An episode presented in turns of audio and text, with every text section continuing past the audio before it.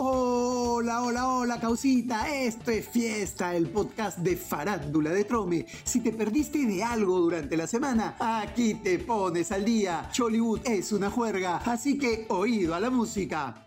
Y finalmente se casó Tilsa Lozano, le dio el sí al incauto Jackson Mora, a su enamorado después de tres años de relación.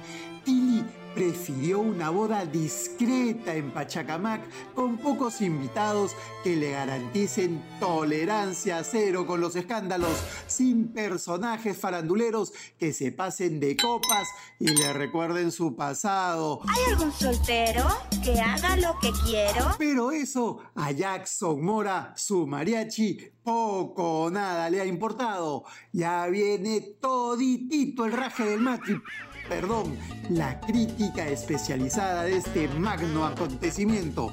Magno acontecimiento, fuera de ahí. En fin, en unos minutitos nos mandamos con todo, sin pica pica. Lo que sigue dando que hablar es el tema de Dalia Durán y John Kelvin. Se ha convertido en la historia sin fin. Resumiendo, la cubana denunció al padre de sus hijos de haberle pegado y se mostró en televisión nacional con la cara destrozada y reveló que además de las agresiones, el cantante la había violentado sexualmente. John Kelvin fue detenido y llevado a prisión para cumplir una sentencia de 21 años, pero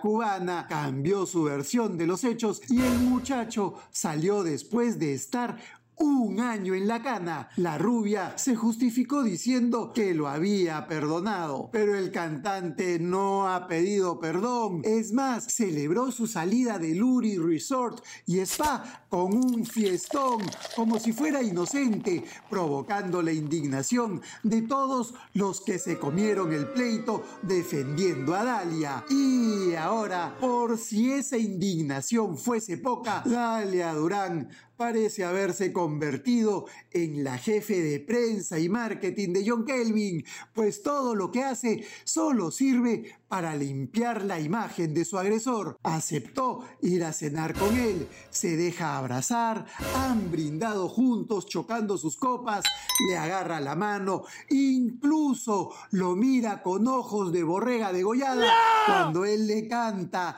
No se da cuenta que la están utilizando. Como dice la urraca, es una tonta útil. Amiga, date cuenta.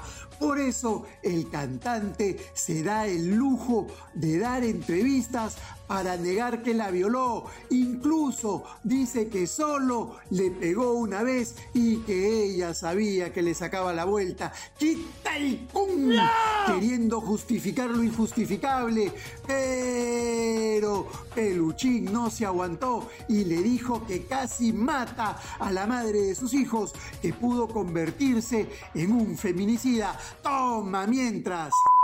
Lo estoy Parece que te estuvieras excusando, No, no, no. estuvieras minimizando, cambiando una hice. palabra como es masacrar por algo romántico como es un error, ¿no? Estás romantizando la violencia y la agresión, la casi, casi la matas, casi pasas Para de ser una persona violenta con las mujeres a un feminicida.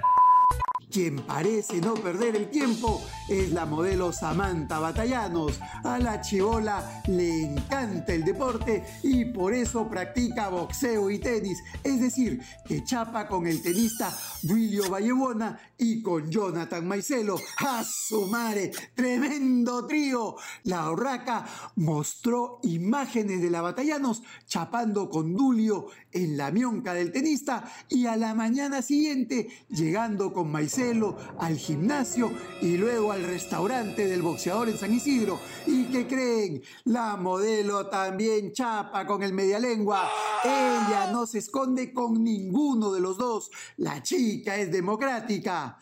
Pero cuando la llamaron para que explique qué es lo que pasaba, Samantha pidió que no saquen las imágenes porque tiene su flaco. ¿Qué? ¿Tiene flaco? ¡Me muero! Y ahora sí, hablemos del evento del mes, el matri de Tilsa Lozano. Ella dijo que sería algo sencillito, pero nunca nos imaginamos que tanto. Le salió la competencia a la boda de Ethel. Si la hija de Gisela tuvo su baile del gusano y a su compañerito de chamba bailando encima de una silla, Tilly pidió a gritos que repartan el trago, que quería ver borrachos a todos y pedía shot, shot, shot, shot, shot. Misma chingana. Ella que tanto raja cada vez que sale en la tele. ¡Qué nivel! ¡Pero qué nivel! Lo que no se puede negar es que ya se han casado enamorados. Después de tres años,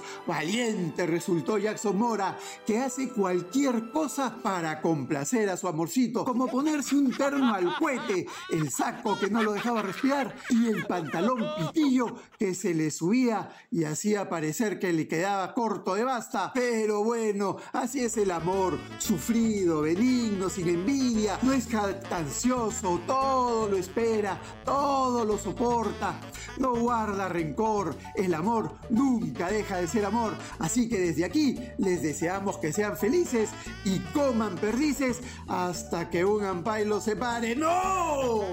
Ahora sí, eso fue todo. Hasta la próxima semana que volveremos recargados. Esto es fiesta, el podcast de farándula de Trome. No hay más. Chau, chau.